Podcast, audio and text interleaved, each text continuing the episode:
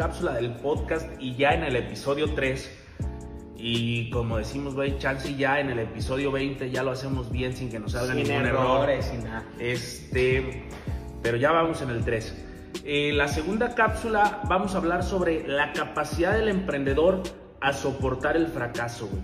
A soportar el fracaso tanto en su totalidad como en la parcialidad del fracaso y simplemente a el, el hecho de que una persona pueda aceptar que no todo va a salir como ella quiere, güey, que, que sepa que la vida eh, no te va a dar lo que tú estás buscando muchas de las veces. Y que no va a ser color de rosas todo, güey. O sea, siempre va a haber algo que, que tú quieres que salga bien, pero no va a salir bien. Entonces tienes que saber afrontar el decir, ok, no salió como lo quería, busco una solución, logro esto. No es lo que quería, pero es algo similar. Ok, para empezar con, la, con los motivos por los cuales un emprendedor puede fracasar y cómo, cómo, cómo prevenir y cómo afrontar eh, este, este fracaso. Y creo que esto da sin problema para una, segunda, una tercera cápsula. Este, vamos a empezar. La falta de experiencia en el sector, güey. Eh, muchas de las veces nos aventuramos en proyectos porque creemos que, que son los más aptos. Yo ahorita tengo un, un, proyecto de empezar a trabajar con el tema de la marihuana para la legalización y comercialización del siguiente año. el CBD y todo ese rollo. Es un nuevo proyecto, es un nuevo mercado, es una oportunidad grande, pero muchas de las veces hay personas que no se preparan y se aventuran en nuevos proyectos. Por ejemplo, te pongo ese caso para hacerlo más práctico, en este proyecto nos estamos capacitando, vamos a tomar un curso desde el tema de la siembra, la cosecha, la fertilización, eh, el acondicionamiento del lugar, el método de comercialización, permisos, marco normativo, etcétera, etcétera. Eso es capacitarte para prevenir, porque nunca se puede en su totalidad estar exento de un fracaso. Pero de esa manera reduces la, probabilidad de que falles. Pero muchas de las veces, incluso eh, tomando todas las medidas de precaución, llegas a ese punto y todo truena. Y es importante que, como tú dices, estudiar desde el principio, desde la siembra, desde normativas, desde dónde la vas a cultivar. Son muchos aspectos en ese ramo que tú a lo mejor estás viendo o te, te quieres visualizar a ver para dónde va. Yo lo veo a futuro, la verdad, eso va, va a agarrar muy bien, siempre y cuando sea todo con normativas, que tenga los, Sí. los, los estándares que te piden. Entonces, es muy importante que veas desde el punto, desde el cero hasta donde va a terminar. ¿Por qué? Porque así ya recorriste todos los puntos importantes Sí. y ya sabes solucionar lo que se te presente. Es mi punto de vista. Yo siento que, que es importante iniciar Ok. desde cero, güey. Entonces, como tip número uno, prevenir el, con, con aprendizaje, con conocimiento, con capacitación, el posible fracaso para reducir el riesgo al mínimo. Y luego, ese emprendedor que ya se lanzó un proyecto sin entender el mercado, güey, eh, llega el fracaso.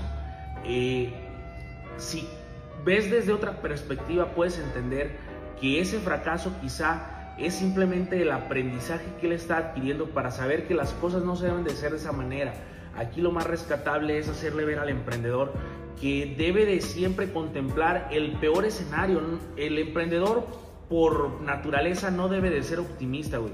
Debe de, de tener optimismo en su manera de trabajo, pero en, en el objetivo, en la visión, Tienes en las metas la- del negocio, debes de saber que va a pasar lo peor esperando pase lo mejor. Y también tienes que ser realista, o sea, saber sacar tus números, sacar cuentas, decir, sabes que si hago esto va a pasar esto, pero hay probabilidad que pase también esto. Entonces, sí te entiendo al punto que tú quieres llegar, pero la gente tiene miedo a eso, tiene miedo al es que güey yo ya saqué mis números pero va a salir todo bien. Pero si llega a salir algo mal voy a perder muchísimo. Entonces se pone a ver más la gente se enfoca más la gente en ver lo que va a perder que en lo que puede ganar. Así es. Otro aspecto por el cual el emprendedor puede fracasar y vamos a dar tips de cómo afrontarlo y cómo prevenirlo. Una mala ubicación, güey. Y hablando de una mala ubicación, no solo de, de un local en físico, una mala ubicación o un mal posicionamiento en redes sociales, también es una ubicación de búsqueda.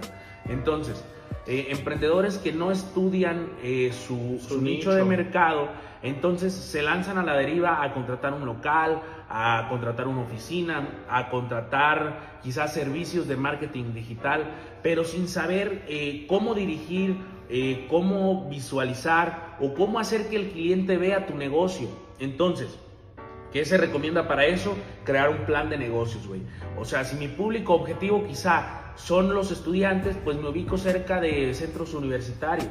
Si mi público objetivo quizás son personas de edad avanzada, de tercera edad, me ubico en zonas donde según la estadística del INEGI Hay más. haya más personas de, de tercera edad. Si mi público objetivo son empresarios, me ubico en la zona empresarial. Si mi público objetivo son las grandes maquiladoras, las, las grandes manufactureras, me ubico en la zona industrial. Entonces, hacer ese estudio, si mi público objetivo son jóvenes que están constantemente en redes sociales, me ubico en redes sociales con una buena campaña de marketing. Eso es hacer un buen, un, un buen plan de negocios, pero si no lo haces, ya estás en una mala ubicación. Entender que lo más factible es poder salir de ahí eh, llegando a un buen acuerdo con los locatarios o con las personas que te están aportando un servicio que no está siendo efectivo. Y también reestructurar tu manera de vender. Eh, ya cuando te encuentras ahí, pues esa es la manera más factible de salir del hoyo en el que estás. El tercer punto. Eh, el perder demasiado tiempo en elaborar el producto y la estrategia. Ok. Aquí, aquí el punto que tú estás diciendo es si tú vas a elaborar algún producto, si no tienes el producto, fíjate, que no, que no estudies bien el nicho, que co- como lo del CBD y todo ese rollo, que no estudies bien el nicho, no sabes realmente lo que vas a ofrecer en el mercado y te avientas, ¿cómo vas a aventarte a un nicho, a, un, a una sociedad que te va a comprar ese producto si no sabes ni lo que le vas a ofrecer? Entonces es muy diferente al ofrecer una funda, un cargador como lo que nosotros manejamos. ¿Por qué? Porque simplemente ya tienes mínimo la idea de qué es el producto, qué es ese producto, para qué funciona. Entonces ya, ya sabes a dónde te vas a dirigir. Te vas a dirigir a jóvenes, a lo mejor eh, es más amplio tu, tu nicho, pero también tienes que saber filtrar, porque no todas las personas te van a comprar un cargador de iPhone. ¿Cómo te va a comprar un cargador de iPhone una persona que ni siquiera tiene iPhone? Entonces le vas a estar metiendo publicidad, le vas a estar metiendo este, la renta de un local a una zona donde no te va a dejar, te vas a ir al fracaso. Ahora, Víctor, este tema de, de tardar mucho en, en el desarrollo del producto o el plan de negocios. Hay gente, güey, que no, no sabe, no comprende o no cree que puedas empezar un negocio sin siquiera tener la mercancía. Eh, nosotros nos hemos aventado varias veces a ese, a ese ruedo y hemos hecho de que, ¿sabes qué? No sí te quita poquito el sueño, sí, poquito, ¿no? Pero esa es la actitud del emprendedor, entonces. Sí, la- las agallas de querer aventarte. no, ten- no tengo el producto, ya viene en camino, eh, pero tengo el, el canal de ventas, empiezo a vender, pido anticipos, empiezo a mostrar el producto, genero ventas antes de que llegue para que cuando llegue empiece a entregar nada más. Esa es una opción. Segunda opción, no tengo el producto, pero conozco a quien lo tiende, a quien lo tiene, voy, negocio con él, eh, consigo un precio más bajo a cambio de que yo me comprometa a vender cierta cantidad mensual, empiezo a vender y que él mande, güey. Entonces, y el, el implementar tu idea y que tu negocio sea ganador se va a ver sobre el desarrollo del mismo proyecto.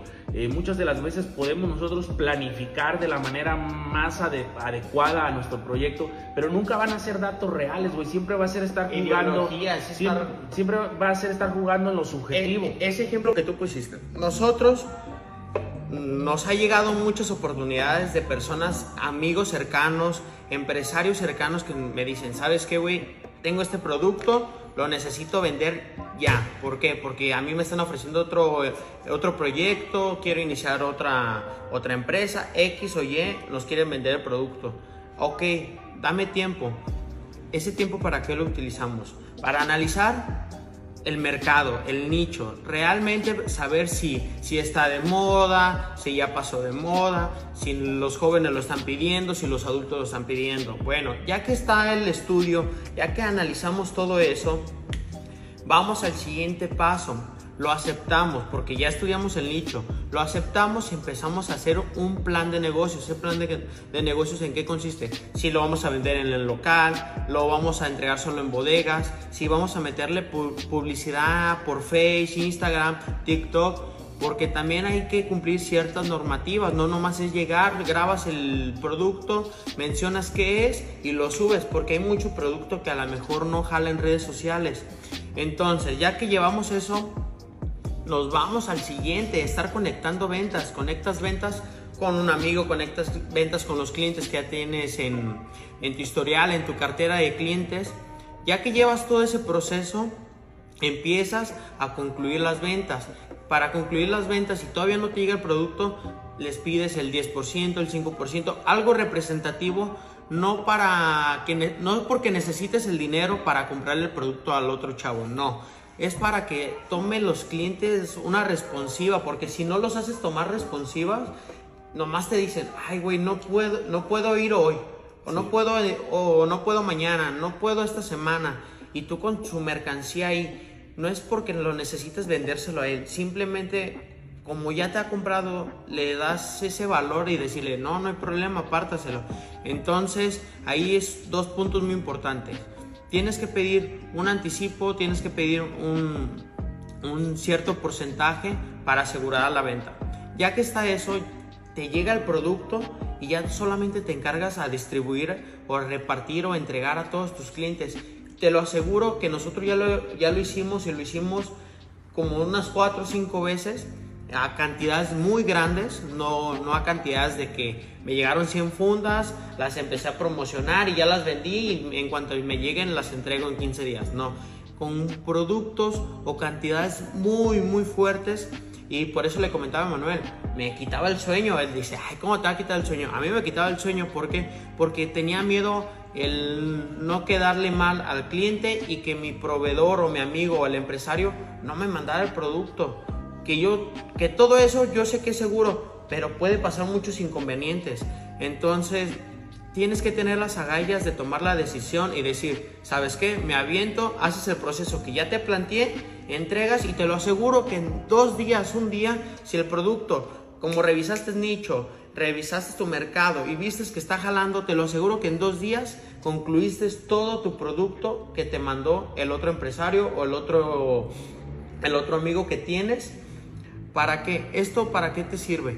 Para que pierdas esa esencia, ese miedo, el, decir, si fracaso, pues no pasa nada, yo sé que, de algo me va a servir. Emanuel contó una historia en, en, el, en el episodio anterior, creo, que fue cuando fracasaste, no fracasaste, te, te fue muy mal con los envíos y que perdió como 40 mil pesos. Entonces yo siento que te sirvió de experiencia. Así es. Y perdiste, pero ganaste esa experiencia. Ok, muy bien. Ahora, otro punto, no tener mercado, güey. Muchas de las veces las personas se lanzan a nichos de negocio. que venden cada cosa. Donde no hay mercado. Por ejemplo, y este es un caso muy común.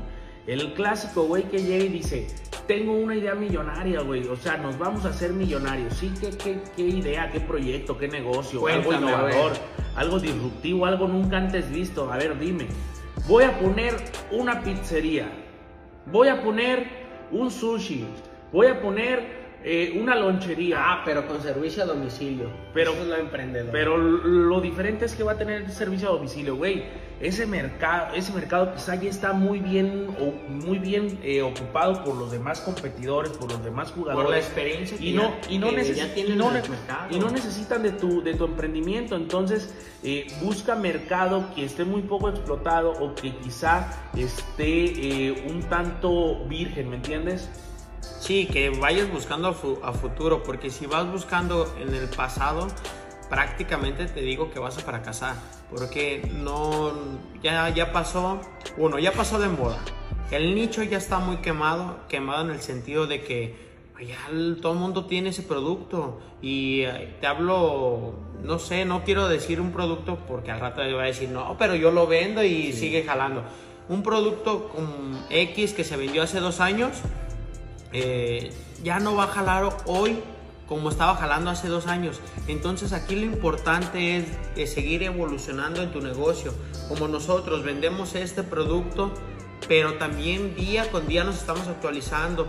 Checa nuestro catálogo, métete, pídenos informes para que veas cómo se está actualizando día con día. A lo mejor no se actualiza de un día para otro, pero sí se actualiza cada tres días. ¿Por qué? Porque van llegando productos nuevos. Entonces tienen que evolucionar conforme va evolucionando el mercado o tu nicho, el que quieres o vas dirigido. Ok, Víctor, entonces eh, aquí dejamos, nos faltan tres puntos y pasamos a la cápsula 3, ¿vale? Vale.